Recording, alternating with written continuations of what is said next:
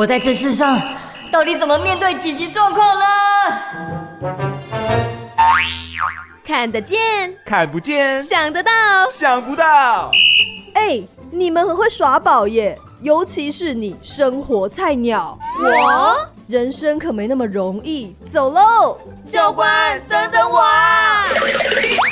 生活即战力。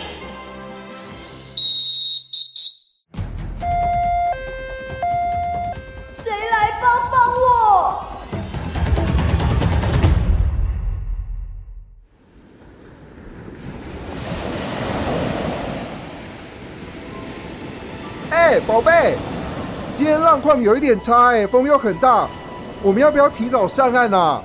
还好吧，不然你先去休息，我等等过去。嗯，好，好哦，那你要注意安全哦。哦，脚有点不舒服，难道是太累了吗？我先上岸好了。哎，等一下。等一下，我的冲浪板呢？怎么被水卷走了？我我现在怎么一直在吃水啊？天啊！我现在离岸边越来越远了，现在该要怎么做？要水母漂吗？还是还是要努力游回岸上？哦，我快没力气了！难道就要这样溺水了吗？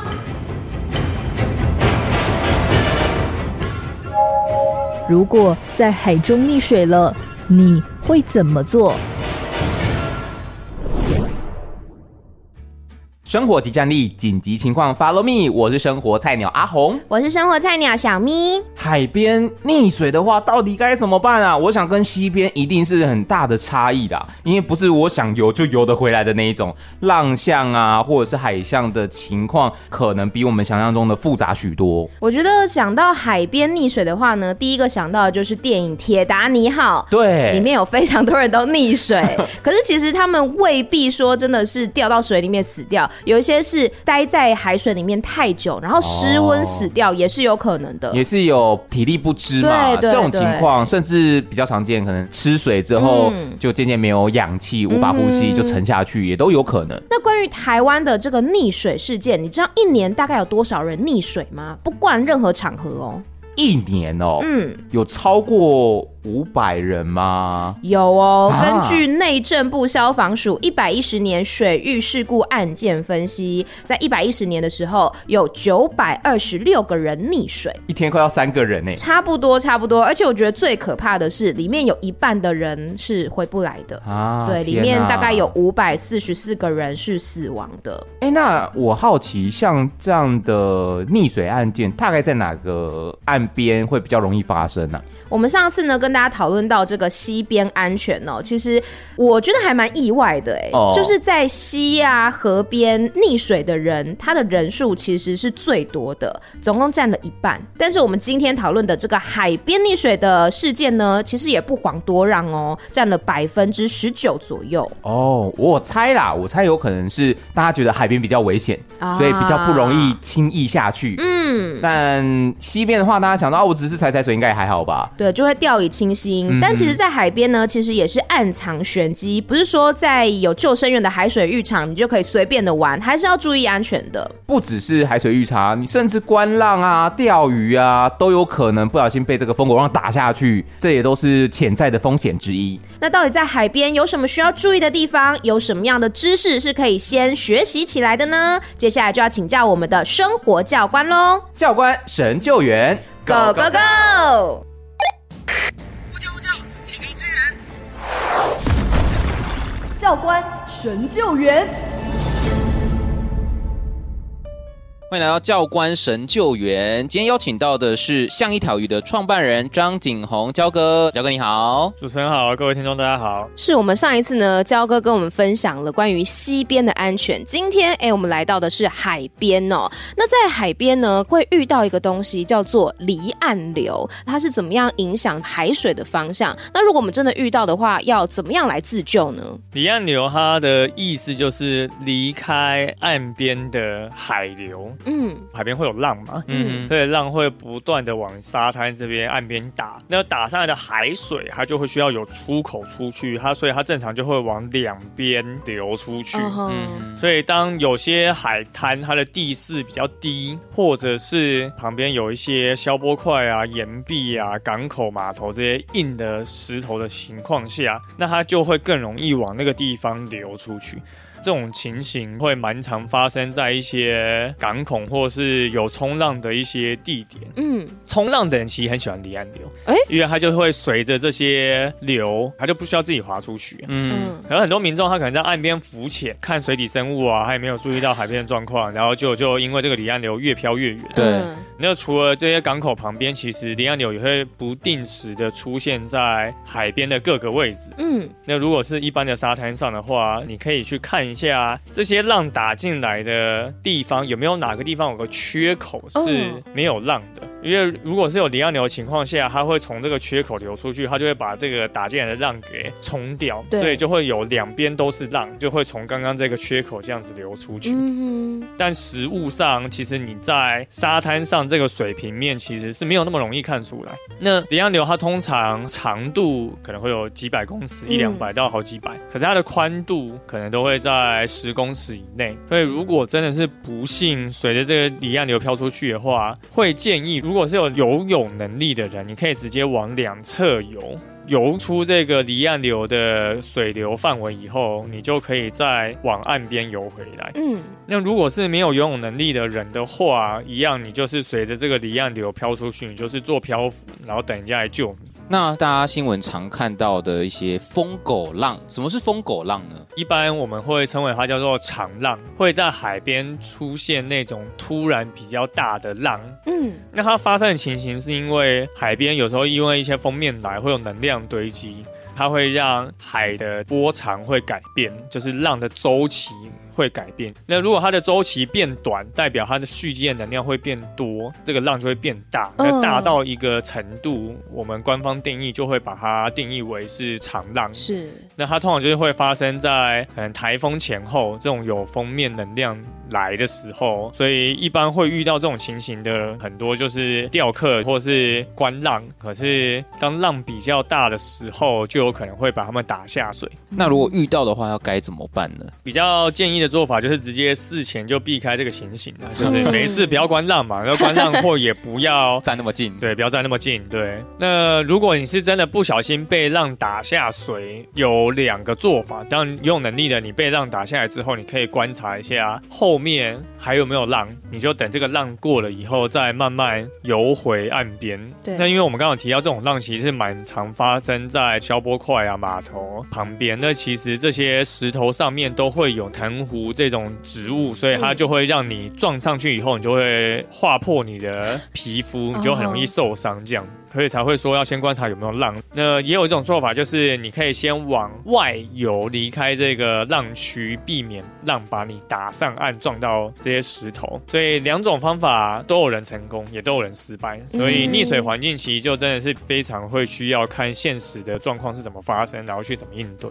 嗯，那其实像是在海边呢、啊，我们有时候会看到一种情形是，本来玩的好好的，但是哎，慢慢的、慢慢的，他就沉下去了。就是溺水的人，他有没有什么样子的？征兆我们是可以去观察的呢。多数溺水的人其实就是在踩不到底的地方游泳，脚就会越来越颠。然后有些人他是可能有长泳的能力，嗯，但是在有些运动中心就有发生过，他遇到水道前面有人游的比较慢，然后他就是中间要停下来，可是他停下来的地方刚好他踩不到地，他就紧张，然后就呛到，然后就溺水。可是他明明就是一个会游泳，他可以一直来回游的人。对，所以溺水的人他通常会有一些挣扎的动作，嗯，挥手啊，拍。打水面啊，产生水花，然后脚可能会在底下使劲的垂直踢，是为了想要让你人上来吸气。可你垂直踢，你踢的力气不够的话，你是没有办法上来的。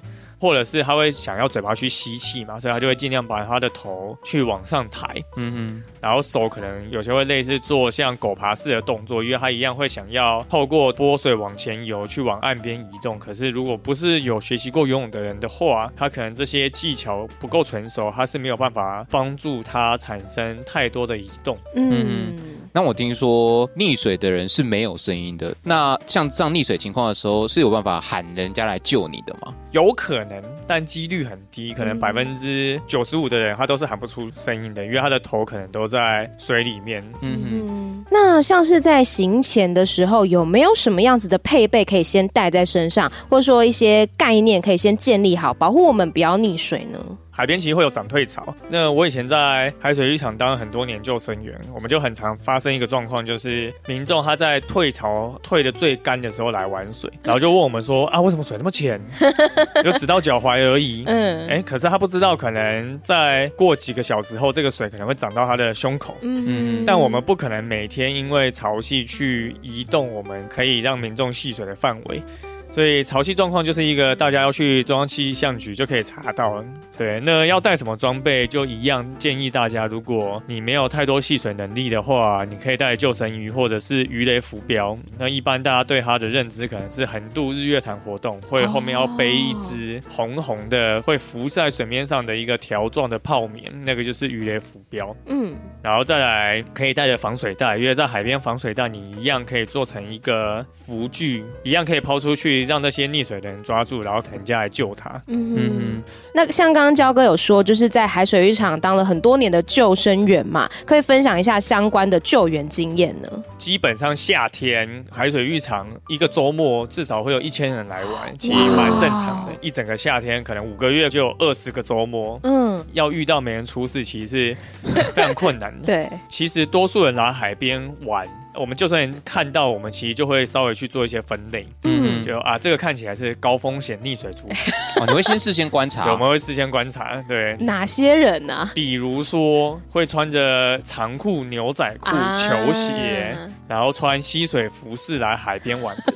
那时候就发生有一群人就是没有热身，然后衣服脱掉，然后就穿牛仔裤下水玩。哦，那我们那天刚好是一个水比较多，然后浪比较大的一个情况下，然后刚好某一个。右边的角落有一条小水流，会慢慢的往外流。嗯，对，那我们就看到越走越深，越走越深，哦、然后我们就觉得他好像走到一个。他踩不到底的地方，可是他看起来好像也没有什么老心在在。对对对，那我们那时候就有叫同事在底下准备好鱼雷浮标，然后在底下 stand by。我们就说再过十秒钟啊，如果他没有喊救命，一样下去看看。嗯，对啊，讲完这句话不到三秒钟，对，我们就听到一个我有生以来最大声的一次救命，然后我们就下去救他，然后把他拉上岸。这样。哦，正常我们海水浴场会围一个警戒范围让大家玩。对，那我们刚刚有提到。说这边有一个小水流嘛，所以那个人其实后来就慢慢就飘出那个绳子外，uh huh. 他就没有抓住这样子。然后他的其他的朋友有人就跟着跑出去救，哦、uh，huh. 也有人抓着绳子，然后在那边飘，然后就大喊就龙哥 龙哥这样子。对，所以我们就称呼这个事件为龙哥事件。对，龙哥事件。然后也是提醒大家，没有受过训练，千万不要下水救人，不然你就只是增加救生员的麻烦。没错，没错。所以像焦哥你自己。在海边当救生员的经验，还有哪些的族群可能是比较容易发生危险的人呢？有些他们会带那种造型的服具啊，独角兽啊，对对对对对，红鹤啊，嗯，有些人会坐在上面会拍照嘛，那可能男生一样会拉着这些服具往外走，对。可是因为男生的身高比较高，嗯，所以通常男生走到他的极限，大家就会走到他的胸口，嗯。可是对女生来讲，其实很多都太深了，对，女生也没办法下来，然后最后就会变成是男生没有办法拉这个服具跟。女生一起回来，然后就两个人就抱到那个服具上面，然后就一起跑出去。哦，不会让女生留在那边，她自己游回来唱。对，这个就是太差了吧。再来就是家长其实没什么在顾小朋友，哦、就这种也是比较高风险的族群。是，是不是还有一种是自己有游泳能力的人，对自己太有信心，所以就会游到特别远的地方？我觉得是因为这些人他不会去评估自己的能力到哪里，嗯哼，然后又做出了超出这个风险能力的事情，然后就发生意外。所以我们如何评估我们自己拥有哪些的自救能力呢？接下来就来进入我们的菜鸟出任务。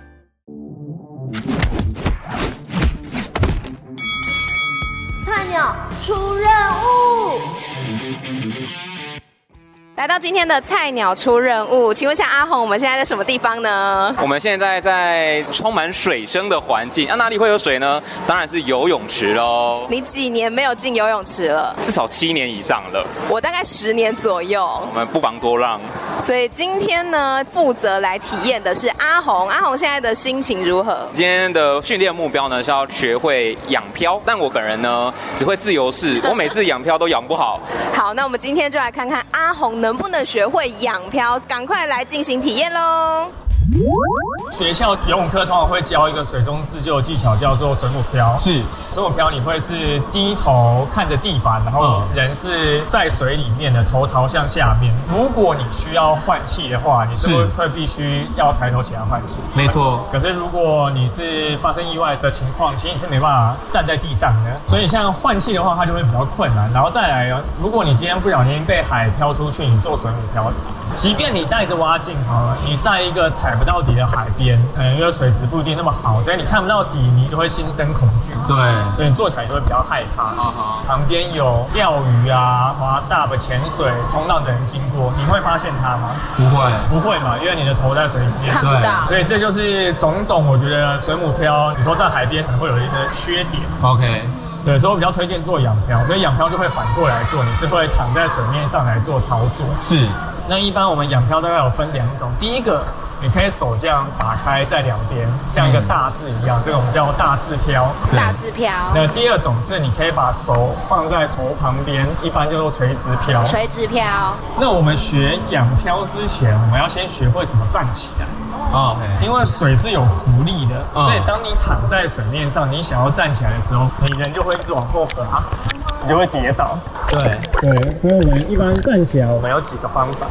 第一个，你可以手先往前伸，手往前伸，手放到水里面，把水往后推，把水往后推，那人顺势往前倒，人顺势往前倒，然后站起来。我先来示范一次哦。好，好，假设我现在往后躺了以后，好，手往前伸，手往前伸，水往后推，哦，这样就站起来了。顺势站起来。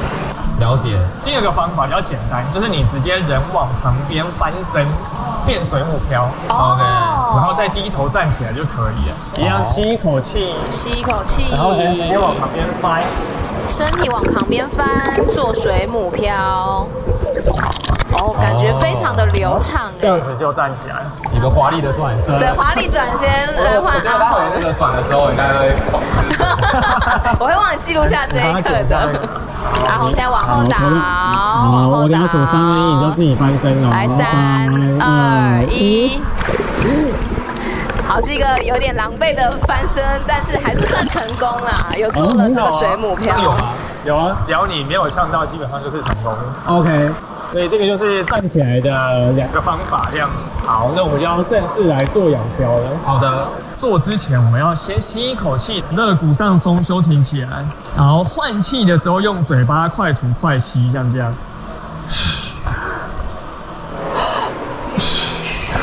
换气的时间不建议隔太久，因为如果你快没有气才换气，那你就要吐很多气出去，再吸很多气回来，那那个时间点你可能就会沉下去，因为你身体的气不见了。对。我自己建议啊，大概五到八秒，大人的话，五到八秒，你就可以把气吐掉再吸。但这个跟每个人的浮力有关系，因为我们人会浮在水面上，基本上除了你身体的气以外，再就跟你的体脂肪、骨头重量有关系。对，所以你会看到小朋友跟女生通常会比较容易浮起来，因为他们的脂肪比较高。来，我们来试一次哦。好，焦哥来示范一下。用手先打开，手打开，吸一口气，头先往后躺。头往后躺，然后人轻轻往后躺，人轻轻往后躺。好，现在焦哥的身体已经是飘起来的状态。是你的嘴巴快吐快吸，像这样。来，你每次看我换完气，我就会再浮上来。好，OK。哎，真的哎，换完气之后就会浮上来。那如果你把你的手伸到你的头旁边，伸到你的脚就会比较容易飘起来，像这样。有渐渐的往上抬起来。好神奇哦！你的手跟脚刚好两个不同的重量在两边，就像跷跷板比较平衡。对，你就比较容易浮起来。好好。那我们现在来换阿红来试试看。好，阿豪要来尝试了，手打开，蹲到你的肩膀。阿宏现在整个人是蹲在水里面的，然后往后躺。好，阿豪现在脚呢也浮起来了。吸一口气，快点换气，脚碰到地板没关系，尝试吸一口气。然后尽量让你的胸口，但感觉好像浮不太起来哎。好，手放松，手放松，手放在两边。感觉起来阿红应该是有一点紧张，所以有一点点紧绷。所以现在只有看到他的脸是浮在水面上，但是整个呃胸膛是还是在水里面的，没有像刚刚焦哥一样。但慢慢感觉有在变好。来做水母漂，一二三。水深比较深，你脚比较垂，会把你的胸口拉下去。了解。对，所以我们这次改试试看，把脚。现在要尝试呢，用阶梯来作为一个辅助。好，阿红呢再次的尝试蹲在水里面，然后脚踏在阶梯上面，吸一口气往后躺。哎，这次明显可以看到阿红的胸膛就有浮起来，跟刚刚比呢差很多。这一次明显感觉起来整个仰漂是有飘起来、有浮起来的。好，现在阿红呢在尝试快速的用嘴巴跟鼻子来做一个快速的换气。飘起来了，飘起来了，飘起来了！阿红，你有救了。好，我现在问你问题，你回答。你吃晚餐了吗？还没。好，小心点哦，很好，保持住。好，你刚刚怎么过来的？做捷运。哇哇！那你知道为什么我要问你问题吗？因为要看能不能一直维持着换气的顺畅度吗？对，因为当你讲话的时候，其实是不太能够憋气的。嗯。可是如果你躺着漂的时候，你不能够讲话的话，人家怎么知道你需要帮忙？哦，至少要能够喊救命。然后再来就是阿宏，你的手太紧绷了，肌肉收缩，密度变大，浮力就变小。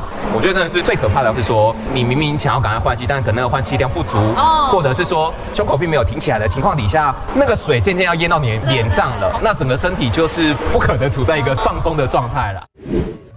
那我们现在要来询问一下焦哥，来给我们的阿红打分数，绝对是有及格的，啊，因为后面其实做的已经越来越放松，越来越好。我个人会建议先去游泳池试，可以先抱着浮板做练习。你觉得如果你飘起来以后，你就把这个浮板往旁边扔掉，然后就直接飘。那当水一盖到脸，你就马上侧翻做水母漂，你就比较不会呛到。如果你能够在游泳池做到漂一分钟，脚不去踩地板的话，你在海里面漂个三五分钟，绝对不会是有难度的。只要你能够克服这个恐惧。对对，所以水母漂、仰漂，不管是交互转换，或者是单独做一个，我们至少都希望目标可以撑到二十分钟啊。谢谢焦哥今天的一整个训练。没错，就是可以稍微呼吸，但还需要再加紧训练一下，是才可以变成完全体。那我们就期待阿红之后可以更加的精进自己的技术喽。再次谢谢焦哥。再次谢谢焦哥，谢谢你，谢谢阿宏。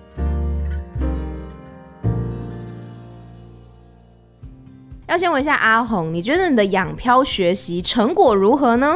不是不是不是不是，还好啦，你其实没有吃水那么严重。但因为曾经有溺水过的经验，嗯、所以我我在水里面的时候还是微微的觉得有点恐惧，尤其是你养漂的时候得要。面朝上嘛，对面朝上，然后当你吸气量不足的时候，你身体就浮不起来。那渐渐的水就开始盖过你水面的时候，嗯、内心的恐惧就被勾出来了。你觉得，如果你今天真的在海边，如果啦遇到这种溺水状况的话，你有办法使出仰漂这个技能吗？哎、欸，我可以百分之百的肯定，我可以使出水母漂。OK，但仰漂我就不见得，我觉得可能还要再多练习。我自己评估我自己可能不到六十分，还需要再精进。但只靠水母漂好像也不够，因为如果你不小心又吃到水或没有办法换气顺畅的话，可能也没办法坚持到那么久，到相关的人员来救你。所以两者都学会的话，其实都会比较有保障一点。那当然，事前的一些安全注意事项呢，也是相当重要的哦。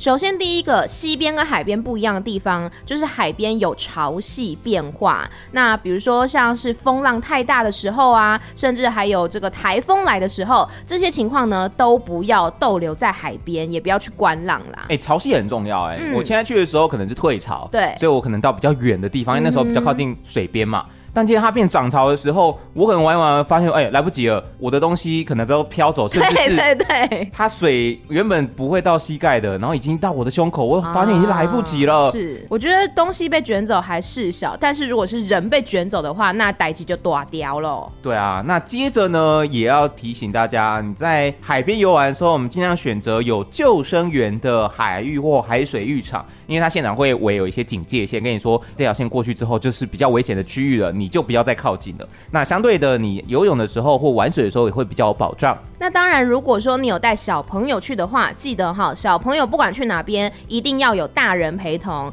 大人呢，不要这边给我低头划手机，一定要陪在小朋友身边，因为有些小朋友年纪比较小，然后身高也比较矮，那个海水其实很容易就越过他的身高了。对啊，一不注意，意外就发生了。那当然，我们出去玩的时候啊，你要穿着适合那个场域的衣服，你总不能说，哎、欸，我要穿着 T 恤、牛仔裤，然后我就跳下去游泳。哦，达咩です哈，你要穿着泳衣啊，然后可能要具备。蛙镜跟救生衣才是真正适合在这个场域游泳的穿着。那我们刚刚讲到呢，其实如果说真的在海边溺水的话，可以使出像是仰漂或者是水母漂。那如果说我们是在旁边看到的人，又可以怎么做呢？如果我们是在岸边看到这样的情况的话，当然要使出我们的口诀，叫叫声抛滑。如果忘记的朋友们呢，可以去听我们上一集西边安全哈，或者是 Google 一下。其实呢，不管是有人溺水也好，或者说我们自己溺水也好，希望大家都可以把这些安全的知识牢牢的记在心中哦。以上呢就是今天的海边安全特训，合格，生活即战力，提升你的战斗力。我是生活菜鸟阿红，我是生活菜鸟小咪。我们下次见。